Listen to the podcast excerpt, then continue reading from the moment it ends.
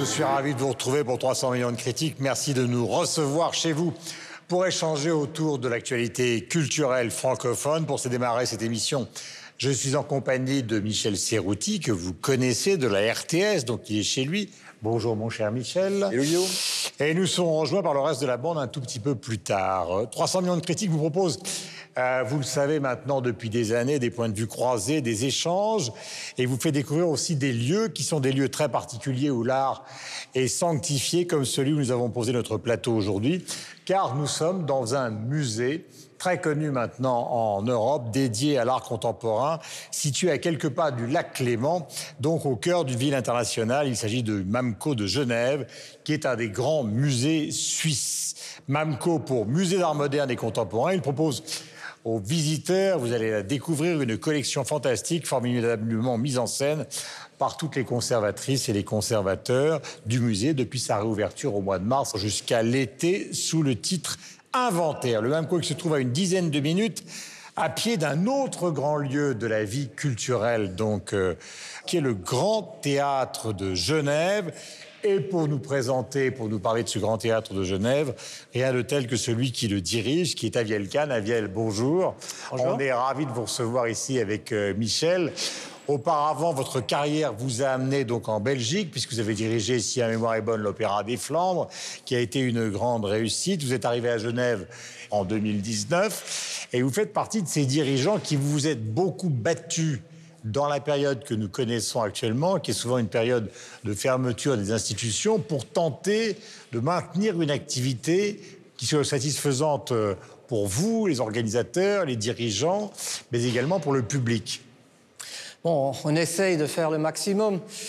Vous venez de le dire, je suis arrivé ici 2019, donc euh, euh, j'ai même pas eu une saison complète de commencer. Et au milieu de ma première saison à Genève, euh, le, Covid tombe et euh, je dois arrêter euh, une première programmation. Donc, j'ai l'impression que je suis jamais vraiment arrivé à Genève jusque maintenant. je suis en train d'essayer de récupérer mes premiers projets. Mais on s'est dit, au début de la pandémie, il faut faire quelque chose. Donc, on a très vite développé une activité digitale qu'on a appelée euh, Grand Théâtre Digital. Mhm. Et euh, pour, disons, remplacer les productions qu'on aurait voulu faire à ce moment. Au départ, il y avait quoi comme projet quand vous êtes arrivé pour qu'on les gens qui nous regardent? Comme projet, disons, euh, le premier projet que j'ai pu garder, euh, j'ai commencé avec Einstein on the Beach de euh, Philip Glass mhm. et Robert Wilson, qui n'était jamais donné en Suisse. Mhm. donc c'était une première Suisse, après 50 années presque. C'était une nouveauté et, et ça marquait un nouveau début pour cette, pour cette institution, avec une programmation certainement différente de ce qu'ils étaient habitués, et autant plus difficile, si vous ne pouvez pas vraiment aboutir, de prendre le public à la main et, faire l'expérience complète d'une saison que c'est toujours comme un menu. On ne peut pas laisser tomber le plat principal et manger que le dessert ou vice-versa. Néanmoins, même si vous êtes là depuis relativement peu de temps, Yelkan, je crois que c'est un secret pour personne qui a une patte, qui est déjà là. Tout le monde s'accorde à le dire à Genève. Le, Grand Théâtre, l'Opéra de, Genève a été désigné récemment par un, un magazine allemand avec l'Opéra de Francfort meilleure institution lyrique au monde comment est-ce que vous expliquez, s'il y a une explication rationnelle à donner à cela, qu'il y ait cette excellence qui soit reconnue loin à la ronde bon, Je passe d'une côté. Euh, Genève, comme ville de culture en général, j'ai l'impression, hein, et, le Grand Théâtre était toujours un peu. Euh, il y a une perception internationale que c'est assez conservateur. Euh, le public et et moi, évidemment, je suis arrivé avec une programmation qui était plutôt surprenante pour les choix des titres. Je viens de citer Einstein on the Beach. Euh, le choix des, artistes qui travaillent, des metteurs en scène, des écritures spéciales, des, de relecture de certaines œuvres. Et je pense que ça a beaucoup marqué, euh, euh, au surpris, en tout cas, le, la perception internationale aussi des journalistes et, du monde lyrique que, oulala, là là, il y a quelque chose qui change vraiment à, Genève. Donc on est dans l'innovation en fait. C'était un peu ça l'idée. C'est l'idée, l'innovation, euh, surprendre. Euh, on vient de sortir une production avec le, fameux metteur en scène suisse Milo Rau, qui a touché pour la première fois à l'art lyrique. Il est très connu pour son théâtre documentaire et ses films, mhm.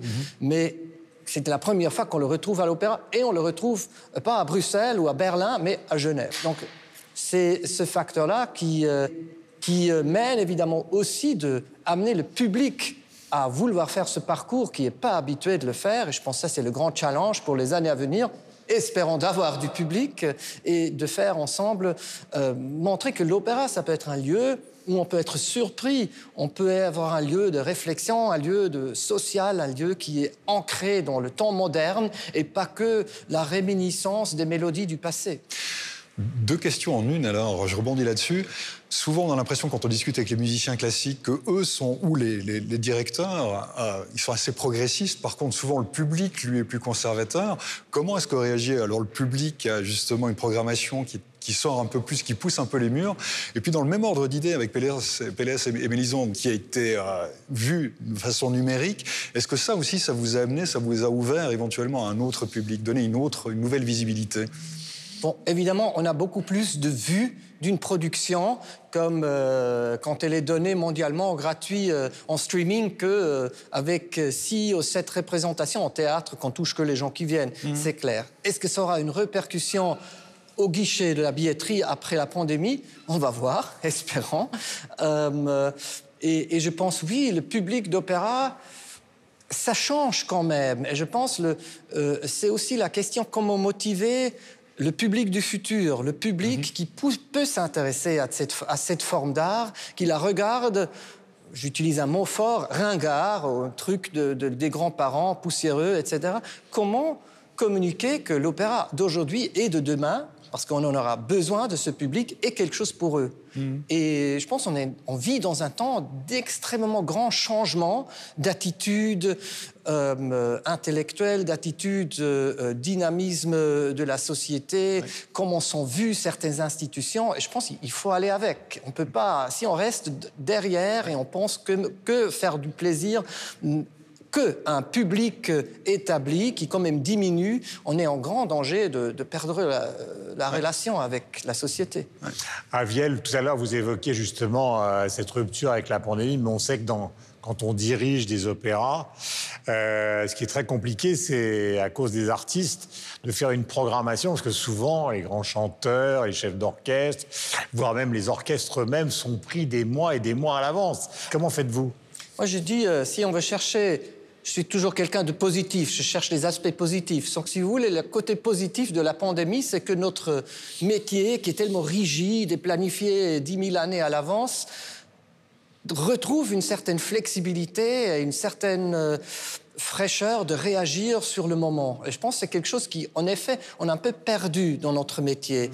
Euh, et si la pandémie fait du bien, que il faut réaliser que les choses, euh, voilà, il peut être plus ouvert à trouver des solutions et des idées créatives et pas de penser que tout est euh, écrit dans la pierre cinq années à l'avance. Évidemment, euh, la grande peur aujourd'hui de tout le monde, c'est est-ce que j'ai du travail demain? Est-ce que la production où j'avais le contrat existe encore. Mhm. Et là, ou bien on devient créatif à dire cette production, on ne peut pas la faire parce qu'elle est trop grande, on fait autre chose qui est adapté au Covid mhm. comme concept l'opéra, c'est la forme d'art la plus difficile dans ce temps parce que ça demande énormément du monde et, chanter et parler est devenu euh, une menace. Hmm. Euh, et, de l'autre côté, c'est euh, si une production est annulée, de trouver quelque chose d'autre en même temps. Comment survivre comme artiste hmm. freelance aujourd'hui sur le marché J'ai pas mal des artistes qui ont quitté que je connais qui ont quitté la profession d'artiste lyrique et ils travaillent, je sais pas, à la banque ou l'assurance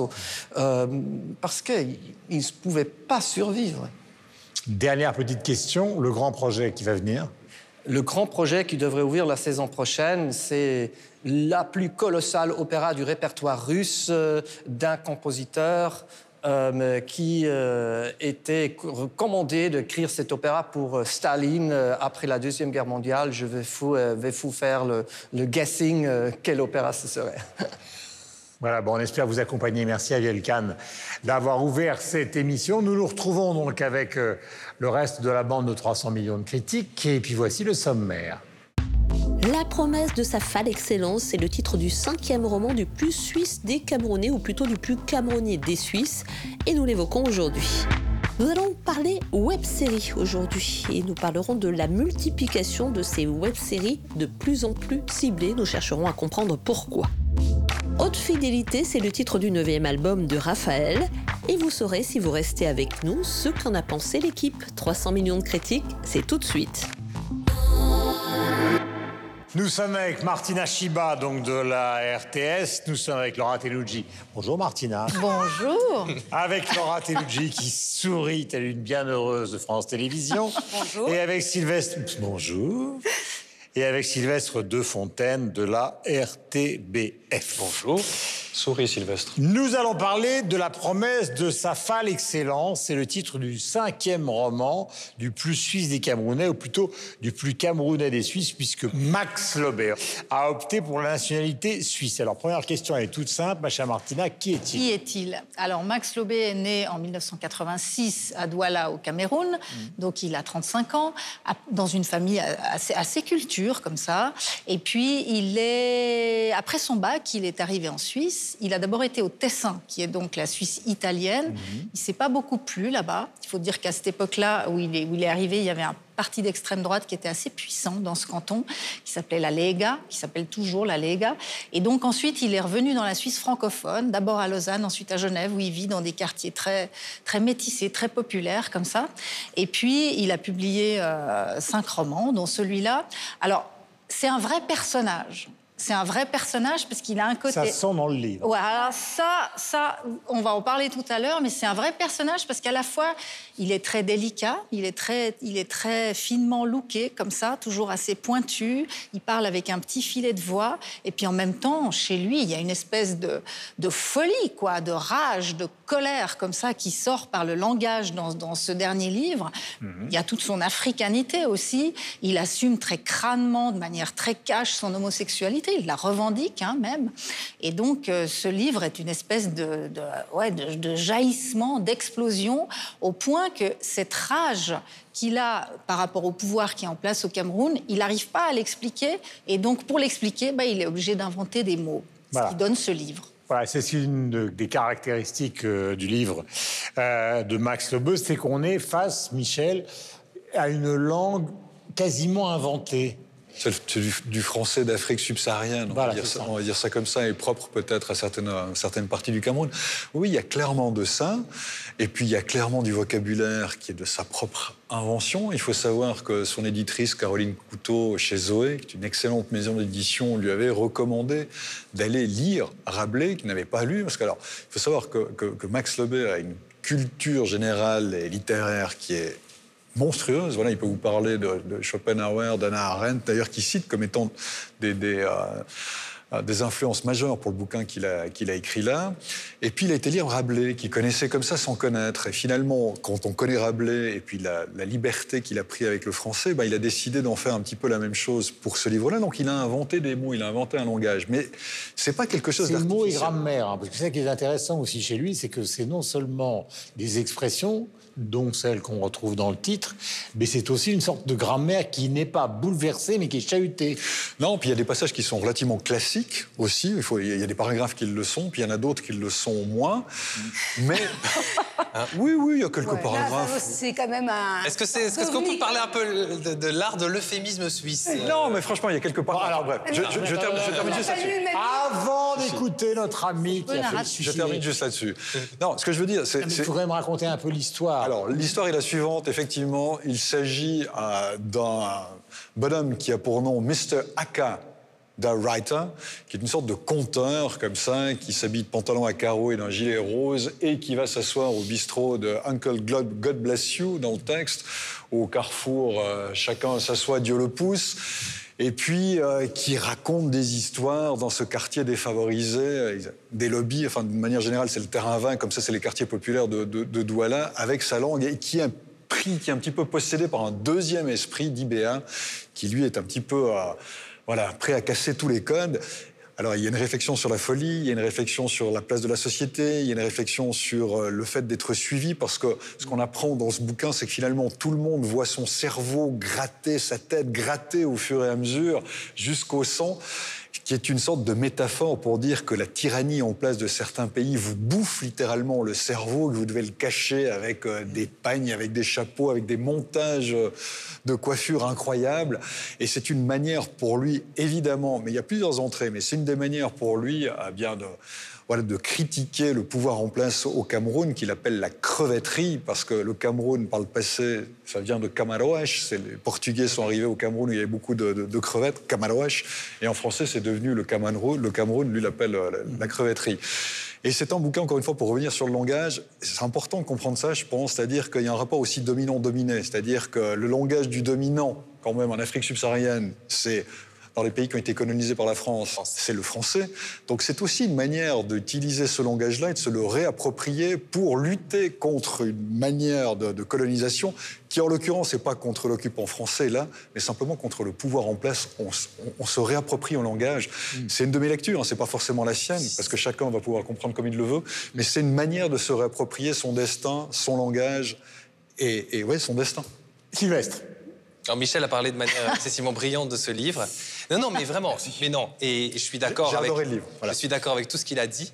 Néanmoins, mais... néanmoins, il faut reconnaître que c'est un livre excessivement difficile à lire. Oui. Vraiment difficile à lire. Il faut, faut, faut être honnête. Faut en avoir envie, quoi. Faut être faut... motivé. Parce que, il y a, comme l'a dit Michel, il y a plusieurs niveaux de lecture. Et il y a plusieurs euh, clés dont on a besoin. Alors, la première, c'est la clé de langage. Parce qu'effectivement, c'est il y a un problème de, enfin il y a un problème, pardon. J'ai eu un problème de fluidité quand on bute, quand on avance dans, le livre, les mots, à chaque fois on est obligé de revenir en arrière, puisque l'œil n'a pas l'habitude, par exemple, les c'est-à-dire, il n'y a pas, de, y a pas de, de tirer, par exemple. Donc c'est un bête exemple, mais parmi tant d'autres. Et donc l'œil n'est absolument pas habitué à lire ça, et donc systématiquement il faut revenir en arrière pour essayer de comprendre la phrase. Ça c'est une première chose. La deuxième chose c'est le contexte. Moi je ne suis pas habitué au contexte camerounais, et encore moins au euh, contexte politique. Euh, de, du, du, Cameroun. Donc, il y a toute une partie qui m'échappe. Un, au niveau de la langue, et deux, au niveau de la compréhension du, du contexte. Donc, ça fait beaucoup. Et donc, euh, à un moment donné, moi, j'ai eu énormément de difficultés à avancer bêtement, à avancer dans le livre. Mmh. Alors, effectivement, hein, euh, si on prend d'autres auteurs qui ont tendance à utiliser un vocabulaire qui n'est pas toujours le vocabulaire euh, de la rue, c'est parfois euh, pas toujours très fluide, mais là, c'est vraiment très compliqué. Euh, J'imagine très bien avoir ce, ce, ce, ce, comment dire, cette histoire euh, racontée de manière visuelle, dans un film, dans une série, peut-être même dans, dans l'oralité, dans un podcast ou dans un, dans un conte, mais à le lire soi-même, moi, j'étais pas armé pour pouvoir le faire correctement, honnêtement, et j'ai eu beaucoup de difficultés. Pourtant, pourtant c'est un livre court.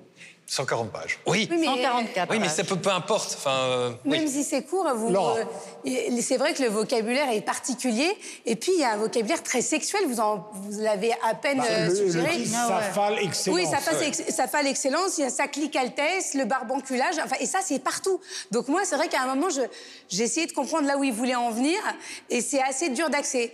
Après, si on veut comprendre l'auteur, effectivement, je crois que Michel en avait parlé, son compte Instagram est assez bien fait. Et, euh, et finalement, c'est un poète. Et il, mm -hmm. il, il, c'est lui celui qui raconte les histoires. Et il, il fait des petites vidéos, des films, des time-lapse de la ville la nuit, où il vient coller sa voix et, écoute, et réciter un poème. Et là, c'est moins gênant quand c'est lui qui le dit. On s'habitue euh, à son langage, on s'habitue à ses mots quand c'est lui qui nous les raconte. Et j'aimerais presque qu'il nous lise son livre, parce que il y mettrait l'intonation, il y mettrait, euh, voilà. Quand nous, on vient l'interpréter, c'est compliqué pour, celui, pour le lecteur, sincèrement. Martina, vous avez ouais. le même sentiment Alors moi, je, je, je, rebondis exactement sur ce que vous dites. Un, moi, je l'ai regardé, en fait, comme un espèce de long poème, aussi pour, pour, pour la beauté des paragraphes, pour le, la typographie. Je me suis dit, c'est soit tu te laisses emporter, soit tu le mets de côté, puis tu vas pas y arriver. Et donc, il faut se mettre un peu dans un état, je veux pas dire qu'il faut fumer un pétard, mais presque. Mm -hmm. et, puis, et puis se dire, OK, je rentre dans cette histoire. Et moi, j'admire quand même le vous le disiez aussi, le côté cul et cru de ce livre, parce qu'il n'y a pas une phrase où il n'y a pas un phallus, un clitoris. Moi, j'ai adoré le bouche. Dans le titre. Moi, j'ai adoré le bouche-anus, par exemple, ouais. qui revient régulièrement. Il y a des mots qui sont inventés, qui sont zinzin, mais qui sont qui, qui, sont assez marrants. Est-ce que, est-ce que je trouve... un grand classique. Est-ce que je trouve assez drôle, c'est que il, il, parle du phallus. Moi, j'ai écouté un podcast où il dit, pour moi, le phallus, parce qu'il est très direct, hein, il est très délicat, mais il utilise les mots. Il a dit, pour moi, le phallus, c'est pas la bite. Pour moi, le phallus, c'est le pouvoir. Bien sûr. Et c'est pour ça que tout ah ce oui. livre Mais tourne autour du... sur l'ambiguïté qu'il joue. Exactement. Et tout ce livre tourne exclusivement autour du pouvoir et c'est assez rigolo parce qu'il l'a rédigé à New York quand il était en résidence et il dit New York c'est une ville phallique. Les gens sont phalliques, les femmes sont phalliques, les immeubles sont phalliques Hmm. et c'est assez marrant que ce livre ait jailli dans cet endroit-là et que tout tourne autour de, de- de- de cette idée phallique. D'ailleurs, c'est une petite anecdote, hein, Madame Billat, donc Chantal Billat, il passe énormément de temps à Genève, on en revient à l'endroit où on est, à l'hôtel intercontinental ici, et elle, elle se fait coiffer et elle fait elle a une coiffeuse ici qui lui fait des coiffures extrêmement spectaculaires, comme ça, qui montent, qui sont crépées très haut. Et c'est aussi le signe d'une femme phallique. Puisque vous avez l'impression les uns les autres, pour terminer, qu'il va arriver, par rapport justement aux Mabankou et aux autres, à trouver une place dans l'espace euh, bah, des écrivains euh, francophones d'origine africaine? Alors moi, je, le lui souhaite. Il y a toujours une, part d'africanité aussi dans ce qu'il traite. Le bouquin précédent, Confidence, parlait euh, de, de, de Ruben Oumniobé, qui était un peu le premier indépendantiste euh, camerounais. Il a parlé de son arrivée en Suisse. Euh, bref, il y, a- il y a toujours une part un petit peu autobiographique, ou en tout cas qui se rapporte au, Cameroun dans ce qu'il a pu faire. Mais il, il a envie, Max Lebet, vraiment de créer un œuvre en soi. Euh, il va prendre le temps pour le faire. Euh, peu importe la réception, il va suivre son chemin. C'est ce qu'il a fait jusqu'à présent. Il l'a fait avec succès. Peut-être que ça arrivera. C'est son cinquième roman, hein, c'est pas. c'est son cinquième. Non, puis- et puis il faut savoir qu'une bonne partie de ses romans ont reçu des prix. Hein. Euh, Amadou Kourouma pour, pour, pour l'un d'entre eux. Il faut savoir aussi que euh, Mabankou, puisqu'on parlait de lui, a, a répondu sur Instagram à son bouquin qu'il trouvait absolument hilarant. Donc ce dernier livre dont on est en train de parler et qu'il le, le- le félicitait pour ça. Moi, je pense que c'est quelqu'un qui peut largement aller au-delà des frontières. Après, il y a aussi une question simplement, on va dire, de marketing, c'est-à-dire l'exposition qu'on va lui donner. Alors avec une émission comme celle-ci, c'est le cas. Mais on a lu Gauze ici, on Tout a lu Fiston Mougila, on a... Ouais. Moi, je ne vois pas du tout pourquoi euh, Max Lebet, aujourd'hui, n'aurait pas la même visibilité ou le même succès que d'autres écrivains. Il a, il a en tout cas largement le- le- le- la capacité de le faire et le talent de le faire, Et il, c'est a, sûr. et il a aussi les réseaux sociaux, comme l'a dit Laura, son compte Instagram qui euh, apporte quelque chose de supplémentaire par rapport à ses livres. Et ça, dans le monde dans lequel on vit, il n'y a rien à faire. C'est une arme euh, euh, de, de- de- de reconnaissance, en tout cas de, de- de- de promotion Où, où des il artistes. pose euh, très dénudé sur son compte Aussi, Instagram. aussi, c'est vrai. Ça a peut-être donné envie à certains de s'y connecter. Non, mais c'est. Je vois que ça vous a passionné. Mais non, mais il a beaucoup de photos euh, torse Mais oui, oui, nu, oui, en, mais- mais en- bien en sûr. slip. Parce qu'il fait du fitness. Oui, il fait du fitness, ça se voit. Il est, il est fier de son corps. Comme vous. Euh, Et différemment. Je ne le montre pas de la même façon sur mon compte Instagram. Je, je tiens à le préciser. Max Lobé, retenez ce nom, Max Lobé, c'est son cinquième roman et nous en avons parlé. Martina, au revoir. Vous revenez Merci quand vous beaucoup. voulez, vous faites partie Merci. de la bande. On se retrouve dans n'importe quel musée, n'importe où dans le monde. Vous voulez. Je suis d'accord. Vous êtes la bienvenue. Merci. Et nous vous suivrons évidemment avec beaucoup d'attention sur la RTS. Et nous vous disons tous à bientôt. Nous allons parler maintenant euh, de web-série. Ok Meuf, c'est le titre de la dernière web-série de Couleur 3 Radio Jeune, donc de la radio-télévision suisse, une série mise en ligne sur la chaîne YouTube de la station en mars dernier. Je vous proposais d'en découvrir quelques images et nous parlerons ensuite de la multiplication des web-séries de plus en plus cibées. Voici un extrait de Ok Meuf. J'ai quitté mon mec. Ah Je me sens tellement légère. Alors, ouais, ça va tout de suite, ouais. On va gagner ce putain de championnat. La finale, c'est dans trois mois. On peut le faire. Je suis à fond. T'avortes quand Mais je suis enceinte de 6 mois, je peux plus avorter, là. Coach, on a décidé. On veut gagner le championnat. Moi, je suis libre. J'ai mes soirées de libre. On double les entraînements et on monte en B. Oh non. Quoi, non? On s'entraîne une fois par semaine, je suis déjà au bord du burn-out. hein. Oui, mais attendez, quand vous étiez patineuse artistique, vous avez quoi 6-7 entraînements par semaine, non? Les filles, c'est non. Pas de championnat. Voilà, nous retrouvons Yves Bigot, donc de TV5 Monde. Mon cher Yves, bonjour. Bonjour. Ces web-séries, évidemment, de plus en plus de gens en produisent. Est-ce que ça pourrait être le cas de votre chaîne? Oui, bien sûr, on produit des web-séries sur tous les thèmes, aussi bien euh, euh, de la fiction que de l'humour, que de l'apprentissage et l'enseignement euh, de la langue française. Et juste pour vous en citer une euh, qui connaît un succès énorme sur la plateforme TV5 Monde euh, plus.com, c'est Des filles et des règles, une série où des jeunes filles de l'ensemble de la planète et de la francophonie bah, parle. Ah Est-ce que ça veut dire que justement ces web-séries sont une manière quand même, euh, puisqu'on les produit, on vient de la télé, mais en même temps, ces web-séries concurrencent la télé C'est En réalité, c'est le même métier, mais la diffusion étant euh, différente, un certain nombre de codes euh, en sont euh, changés et modifiés. Pour donner un exemple, déjà, les cadrages, euh, qui sont beaucoup plus euh, serrés plutôt que euh, des, euh, des plans, larges ou plus euh, généraux. Les décors, évidemment, aussi euh, sont euh, modifiés. Et puis souvent, le ton, étant donné que ça s'adresse à un public a priori euh, plus jeune que les euh, séries euh, normales de euh, la télévision, même si ce n'est pas le cas de toutes. Voilà, mais c'est le même métier pour les auteurs, pour les réalisateurs, pour les cadreurs, les ingénieurs du son, les monteurs, etc. Alors, Laura, est-ce qu'on parle de KMF sur... Est-ce que c'est un succès sur, Sur- les réseaux sociaux? Pas encore, peut-être que ça va le devenir. Mais euh, c'est vrai que là, on a vu les, les tout premiers épisodes. C'est, comme le disait Yves, destiné. En tout cas, ça, je me suis pas du tout sentie euh, concernée. Plutôt, je dirais, aux 15-30 ans, si on veut vraiment Ouais. euh, aller loin dans, dans l'âge. Et c'est des problèmes quotidiens qui sont abordés. Et OK Meuf, c'est les problèmes de, de femmes, d'une qui est enceinte, l'autre qui est, est quittée par son petit copain. Après, l'écriture en elle-même.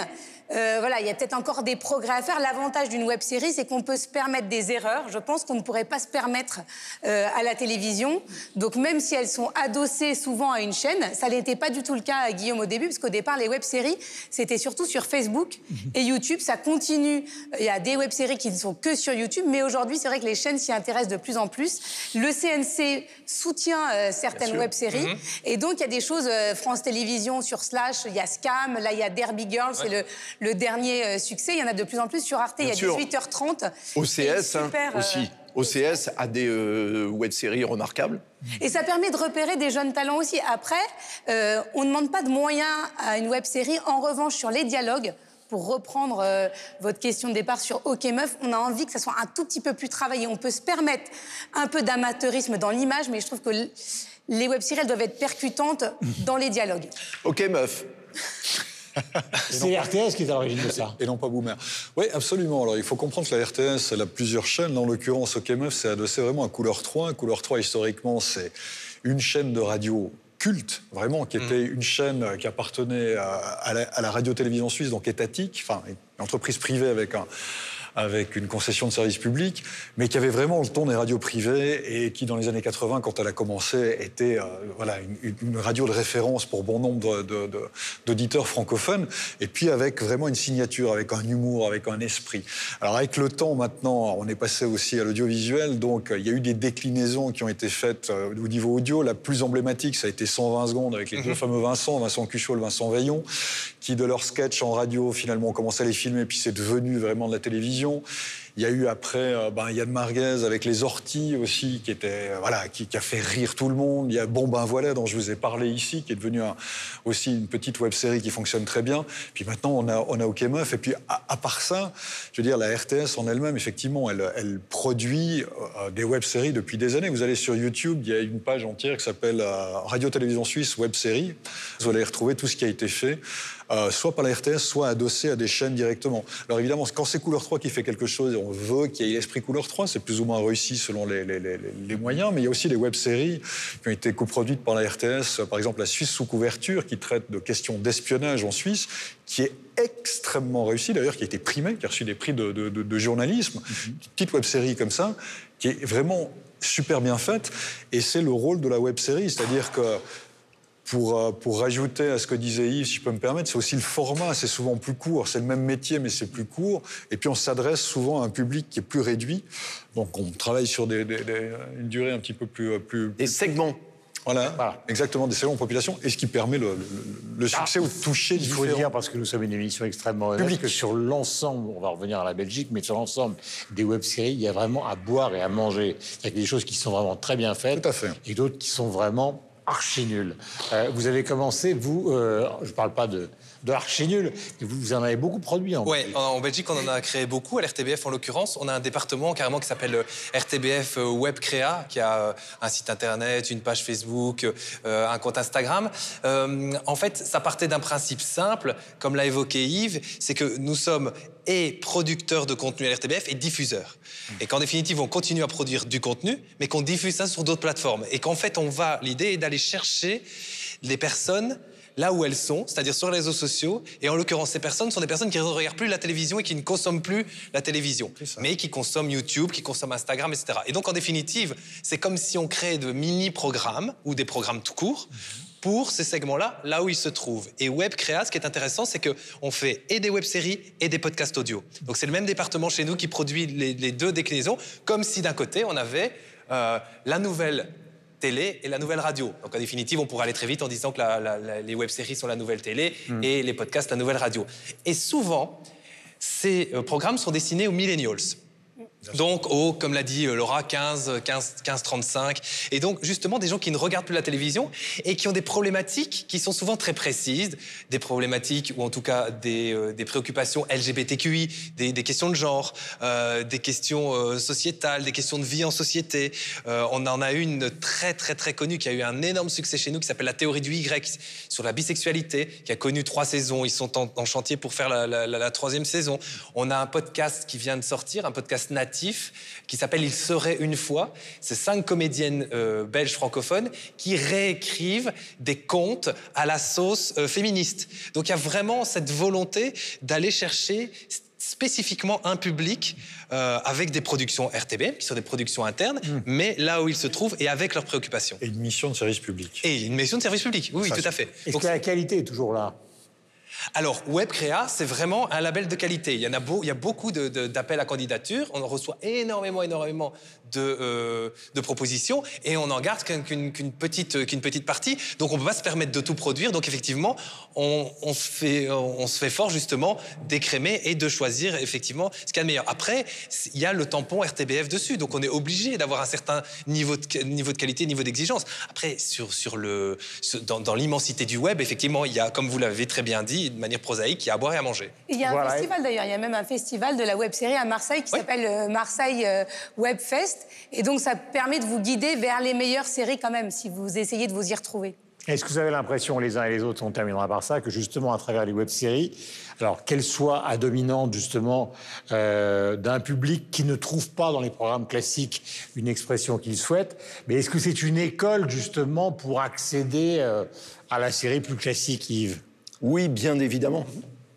Bien évidemment, de la même manière que le court métrage hein, est un début pour faire ensuite du moyen métrage, voire euh, du long euh, métrage de, de cinéma. Bien sûr, c'est une très bonne école et on peut même imaginer que l'évolution des séries télé, voire du film de cinéma, bah, va épouser euh, le ton qui est marginal. Mais vous savez, toutes les marges, elles sont destinées à devenir le centre ou à mourir. Voilà. C'est magnifique. C'est assez beau, hein je vais dire, mais c'est vrai. Guillaume, il faut que je vous dise autre Oui. chose. Oui. Et pour, pour amener à votre réflexion, à, et à- à vous et à tout le monde, le bonheur est circulaire.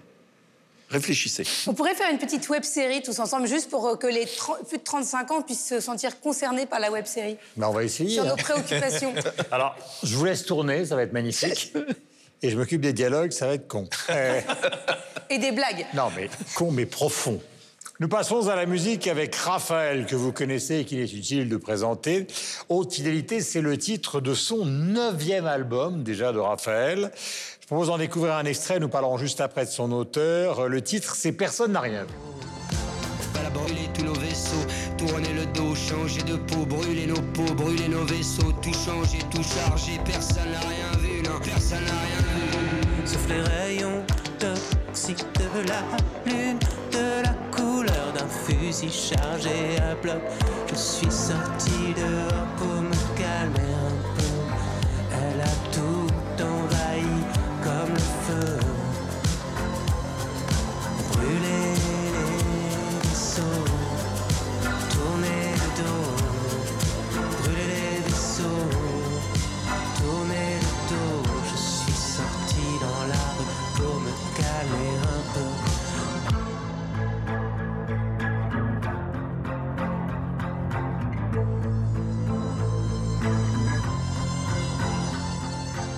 au départ, Raphaël faisait un mélange entre une sorte de pop et de folk.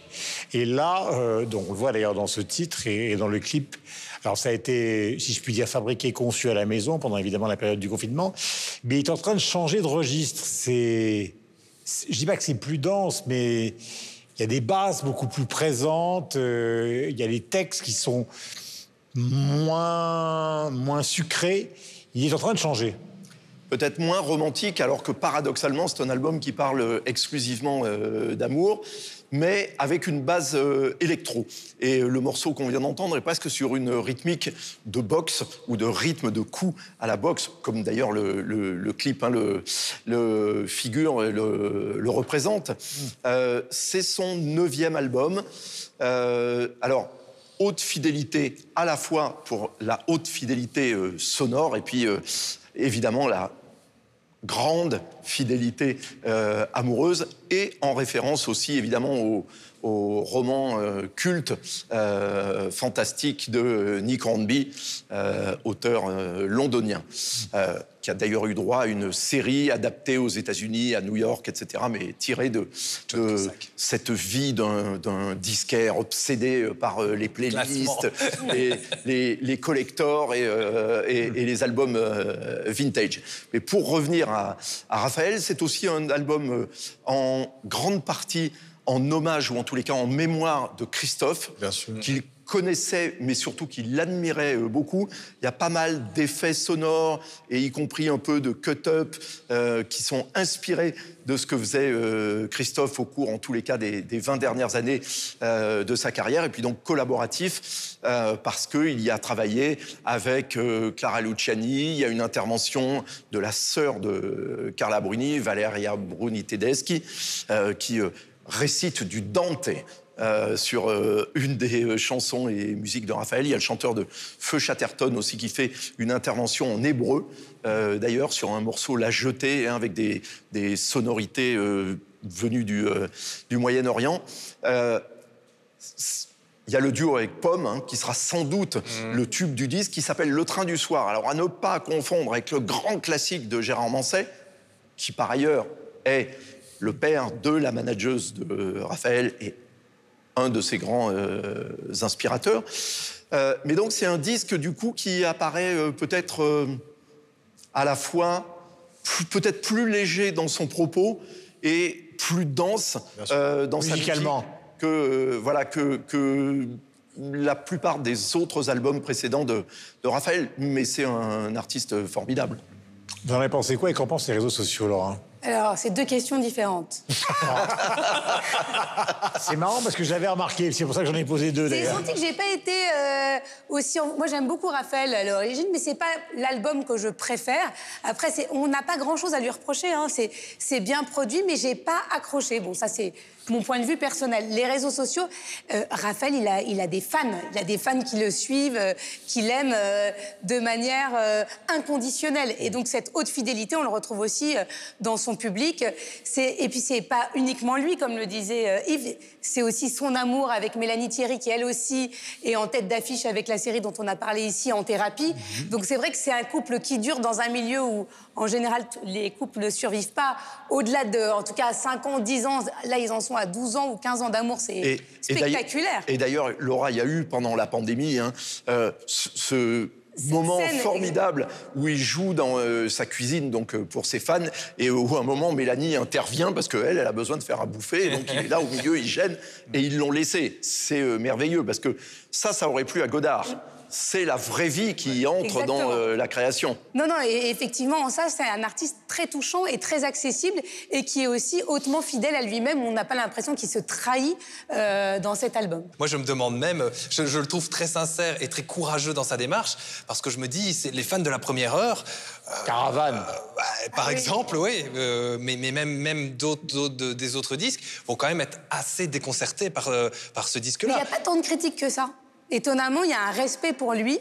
Euh, Et je peut-être laisse que finir oui. Sylvestre, mais c'est vrai que même s'il y a une déception, ce qui est étonnant, c'est qu'elle ne s'exprime pas, en tout cas pas encore, sur les réseaux Alors sociaux. peut-être Et pour, qu'il pour une a... raison aussi, il y a effectivement la fidélité de sa fanbase et il y a sa voix.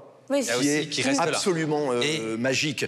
Il y a quelque chose presque de Donovan dans, euh, dans sa voix. Mm. Alors, on peut ne pas aimer, mais si Non, on est accroché par sa voix, ça suffit. Et puis il y a quand même certains morceaux de facture classique. Hein. C'est pas que un disque compliqué, etc. Mais c'est vraiment un bel objet euh, sonore. Et euh, là où je trouve que euh, l'hommage est, réussi par rapport à Christophe, c'est que j'ai ressenti, enfin en tout cas en ce qui me concerne, c'est que j'ai ressenti la même chose qu'avec un disque de Christophe. C'est qu'à un moment donné, je me disais. Ok, d'accord, ça va. Mais euh, je vais le reprendre plus tard. Parce que c'est long, enfin, je veux dire, enfin, c'est long, c'est parfois un peu compliqué, c'est parfois, l'oreille n'est pas toujours habituée à ce qu'on peut entendre. Euh, parfois, il y a de la posture un peu un télo, comme ça, derrière. Euh, et je- C'est vrai que ça change de Lara Fabian. ah, c'est autre, autre chose. C'est vrai que c'est- autre chose. Lara Fabian, moi, je, je- je rentre dans un disque et puis j'en sors euh, et puis je recommence. Ou, Mais, ou- euh, ou votre idole, Frédéric François? Frédéric France. Ah non, mais non, il est toujours. Bon, tu pourrais continuer sur Christophe. Donc voilà, donc, donc je trouve que l'hommage est réussi, euh, alors que c'est pas de la copie de Christophe. Hein, on écoute Non, ça, on se dit pas, du du tout. Ah, mais évidemment, c'est un pastiche. Non, non, c'est pas du tout un pastiche de Christophe. C'est vraiment avoir compris l'œuvre de Christophe, de l'avoir digérée et de l'avoir euh, synthétisée avec, euh, avec, avec son style. Donc à ce niveau-là, c'est vraiment brillant. Hmm. Mais néanmoins, je trouve que c'est un disque, bah, il faut quand même euh, un petit temps pour rentrer dedans. En tout cas, on peut pas l'écouter comme ça d'une traite. Et de l'évoquer hein, dans les paroles à plusieurs reprises, dans plusieurs chansons. hein. Ouais. Euh, Christophe et sa Ferrari, Christophe et Johnny. Tout à fait. Voilà, il, il est. On sent qu'il était omniprésent pendant la création de ce disque à la maison. On parlait tout à l'heure justement du duo avec Pomme, euh, qui est un duo qui apparaît simple, puisque c'est guitare plus une sorte de mini-harpe que joue Pomme, et qui n'est pas si simple que ça, Michel. hein. Non, musicalement, on l'a dit, c'est un album qui a de l'épaisseur, justement, ce qui le rend intéressant. Alors moi, je vous avoue, j'ai mon côté intello, mon côté difficile, vous commencez à me connaître depuis les années. J'avoue que moi, je suis moins intéressé par euh, le, Raphaël de Caravane de 2006 ou 2005. Non, moi, je trouve au contraire l'album vraiment intéressant parce que musicalement intéressant, parce que dense. C'est vrai qu'au niveau des paroles, il faut s'y prendre à deux ou à trois fois pour véritablement comprendre ce qui est dit. C'est vrai aussi qu'il faut rappeler que Raphaël sait écrire. Il a eu le concours de la nouvelle euh, il y a quoi C'était il y a une année ou deux ans, je ne me rappelle plus, quelque chose comme ça. Donc voilà, il a une capacité euh, d'écrivain. Et puis, puisqu'on parlait de Christophe, quand tu disais qu'il avait synthétisé Christophe, je trouve qu'il y a- il y, a même encore un, un parallèle euh, plus fort que simplement musical. C'est-à-dire que Christophe a eu une évolution dans sa carrière. On en a parlé quand... euh, Ah, depuis Aline, oui, c'est sûr. non, il a eu une évolution où il est parti vers des choses où il a eu un succès phénoménal avec des choses qui étaient relativement simples musicalement. Et puis plus il est allé de l'avant dans sa carrière musicale, plus il est allé vers une recherche, vers une sophistication musicale Sonore. sonore qui rendait la chose intéressante. Et je trouve que Raphaël, finalement, en tout cas à travers ce disque-là, fait quelque chose d'un peu similaire. Ah, je t'en sais pas. C'est pas juste quelque chose de divertissant, c'est quelque chose qui vous nourrit, je trouve. Il y a de plus en plus d'albums. Euh, par exemple, Julien Clerc vient de faire un album où il y a beaucoup de titres de Clara Luciani. Et on sent qu'en ce moment, il y, a, il y a un, il y a un mélange qui existe dans la variété anglo-saxonne depuis des années qui est en train de gagner la France. Je pense que on est aussi à un moment quand même où que ça soit la chanson française ou euh, la musique anglo-saxonne, bah, a du mal à se renouveler et que donc aller chercher des euh, participations et des regards euh, extérieurs, c'est un moyen aussi un peu de renouveler et, et- et d'essayer de relancer un peu la machine et de sortir. Parce que bon, Raphaël n'est encore qu'à son neuvième album, mais vous preniez euh, l'exemple de Julien Clerc qui doit être au 30e hein, euh, à peu près. C'est difficile de ne pas rester coincé un peu dans un personnage hein, et d'a- et d'avoir un, un- un périmètre un peu trop euh, réduit. Donc pour arriver à en sortir et à le dépasser, ben, il Non, faut je- aller chercher des collaborations. Il y a ça, mais il y a aussi un aspect marketing indéniable. C'est-à-dire que quand, il fait, quand Raphaël fait un duo avec Pomme, euh, le public de Pomme n'écoute pas forcément Raphaël. Donc euh, il va amener le public de Pomme à l'écouter. Peut-être qu'il va en garder certains. Et pour Raphaël, C'est- aussi inversement euh, le public de Raphaël qui peut découvrir Pomme alors qu'il ne l'appréciait pas ou ne la connaissait pas forcément. Donc c'est aussi Laura, beaucoup ça quand même. Non mais bien sûr, vous avez raison, mais c'est à double tranchant. Parce que le public de Raphaël peut aussi détester euh, qu'il euh, fasse un duo avec Pomme, surtout sur un morceau qui a le même titre qu'un classique de Gérard Manset. Donc très franchement, ça... Enfin, c'est plutôt réussi. hein. Moi, je les ai vus en... Ah mais la chanson, la chanson est formidable. Elle est formidable. Mais c'est très très dangereux. Euh, on ne sait jamais quand Mais on fait ce genre aussi- de Mais ça marche bien en ce moment. si C'est ça aussi- va fonctionner ou si ça va se retourner contre vous. C'est aussi signe Vous des temps. concluez. C'est aussi signe des temps parce qu'il y a de moins en moins de gens qui fondent des groupes. Il n'y a plus de groupe aujourd'hui. Enfin, pour moi, il y a plus, plus, plus personne ne fait des groupes. Ils sont tous tout seuls. Euh, ils travaillent dans leur chambre, etc., etc. Vous Selon- avez un orchestre avec un ordinateur. donc- oui, oui, mais je veux dire, même, même en termes d'individualisme, on est dans le, dans, dans le personal branding où euh, chacun est, euh, euh, est- est- est son propre. une marque vecteur. devient une marque. Sa marque, exactement. Comme on a dans le rap, hein. je veux dire, c'est pas nouveau, c'est quelque chose qui est emprunté au rap. Le rap fait des featuring depuis des ça, années. Et il y a des albums avec un artiste rap et tout, sur chacun des morceaux, il y a un invité. Ça fonctionne de la même manière ici. Mm. C'est-à-dire, ce sont des artistes solos et on pourrait les prendre les uns à côté des autres qui vont chercher quelqu'un à un moment donné, ils font des duos ensemble. Je viens adorer regarder son album, c'est pareil. Il y a plein de, il y a plein de, de Et, guests. et ça amène aussi de la variété, et ça rompt un peu Ça la monotonie d'une seule voix. Exactement. Exactement. Et ils font, en, en définitive, ils font des groupes sur des morceaux, comme ils- et puis après, hop, c'est parti. il part- Et David Alors. Guetta fait la même chose. David Guetta, c'est un artiste solo qui prend systématiquement des voix différentes pour chanter sur ses morceaux. En, même temps, ça vaut mieux que s'il chantait tout le temps lui-même. Tout à fait. Des vachards, ce bigot. Il est venu le moment religieux où nous recommandons nos comptes sur les réseaux sociaux. Yves Bigotte. Comme d'habitude, tv5mondeplus.com, cette fois-ci, pour y voir le document remarquable et patrimonial de 90 minutes, 90 minutes, euh, C'est cher bien, Michel, C'est bien, c'est bien. tourné dans Montmartre au temps du virus, Montmartre confiné au printemps dernier par Françoise Joly, avec la collaboration de votre Pascal Bourgault, euh, cher euh, Sylvestre. C'est un document pour l'histoire, c'est exceptionnel. Ce- C'est Montmartre vide, silencieux, avec simplement ben, les personnages qui continuent à euh, le faire vivre un musicien des rues, un SDF, le pharmacien, euh, une infirmière, euh, la boulangère, la libraire, mais aussi le curé de Montmartre, qui le jour de Pâques bénit le quartier depuis le Sacré-Cœur. Laura. Le compte Instagram de The Skate Room. The Skate Room, en fait, reproduit des œuvres d'artistes, alors aussi variées que Basquiat, Kissaring, Van Gogh, sur des planches de skateboard que vous pouvez soit utiliser, soit accrocher au mur. On peut piétiner Van Gogh, euh, Basquiat, etc. Non, c'est sur la face inverse. Et, le- et tous les bénéfices sont donnés à des œuvres. C'est un, compte belge, Skateroom. C'est une initiative belge. Eh bien, on ne s'est pas concerté avec Laura.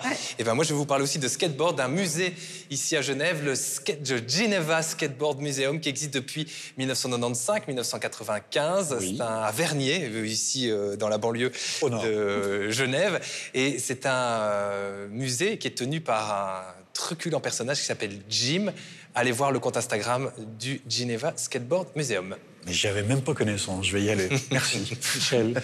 Euh, le compte Instagram de Béatrice Berru, pianiste de la jeune génération euh, classique euh, suisse, qui d'ailleurs sort un disque euh, avec des compositions de Liszt. C'est formidablement réussi dans le compte Instagram que le disque. Nous allons terminer par notre petite histoire qui amène un suspense intenable dans ce studio. Nous parlions en début d'émission d'un titre plutôt original du roman de Max Loeb, La promesse de sa fâle excellence. Et vous, si vous envisagez, je lis très lentement, parce qu'en généralement, ça aboutit à quelque chose de- d'assez curieux, de publier un livre demain. Quel en serait le titre? Alors déjà, ceux qui ont publié des livres déjà euh, sur ce plateau, puis il y a ceux qui n'en ont pas encore publié, qui vont donc le faire bientôt. Sylvestre. Merci de m'avoir quitté. Ce serait une autofiction. C'est un message personnel? Ou alors Non, non, mais ça m'est venu que. Ben voilà, vous me dites. euh, voilà. J'ai dit que c'était une autofiction. Sans règlement de compte, ça. Non, non. J'aime bien le titre. Ça correspond à mon état d'esprit, là, maintenant. Il bouge comme un fou. là, Ben non, mais. Pardon. Michel. Moi, ça va, ça va être mon motto. Le pire n'est jamais décevant. Le pire n'est jamais décevant. Qu'est-ce que c'est que ce truc-là? Mais qu'est-ce qu'il y a dans le c'est cerveau? pas de moi en réalité, mais j'adore cette phrase. C'est de Je Lelouch. savais qu'il était en train de C'est de truquer Lelouch. quelque chose. Non, c'est de Lelouch, c'est de Lelouch, c'est Lelouch, c'est qui dit- fait dire ça à un de ses personnages dans un film. Je crois que c'est euh, euh, Homme-femme mode d'emploi. Je crois que c'est, je sais plus, si c'est Arditi ou Tapi. Enfin bref. Et le pire n'est jamais décevant. Je trouve cette phrase mais magnifique. C'est vraiment, c'est un motto de vie. Vous êtes le un- pire n'est C'est positif décevant. aussi. Non, mais oui, mais oui. Vous êtes horriblement pessimiste comme garçon. vous. Mais non, le pire n'est jamais décevant, justement. Et vous qui avez publié des livres, un nouveau livre sort, vous l'appelez comment? Enfin, sur quoi, de quoi il parle finalement? Alors non, surtout, j'adorerais qu'il soit publié demain, comme vous le suggériez, parce qu'actuellement, il fait le tour des éditeurs. Et donc, ça s'appelle J'ai tenté d'approcher le soleil. C'est un côté air. Hein. C'est un côté air, la comédie musicale. Oui, oui, c'est euh, l'histoire d'une jeune fille euh, néerlandaise qui a euh, 16 ans en 1966 et qui donc euh, découvre les Provos à Amsterdam, puis le Swinging London, le Summer of Love à San Francisco. C'est une sorte de biographie d'Yves Bigot. Avant TV5 Monde, bien sûr. Au féminin. Mais nous attendions évidemment, d'abord et avant tout, le titre du prochain roman, document, enquête de Laura. Moi, ça s'appellerait Vive les vieux. Non, mais est-ce que je trouve qu'on elle pas assez. Tout de suite.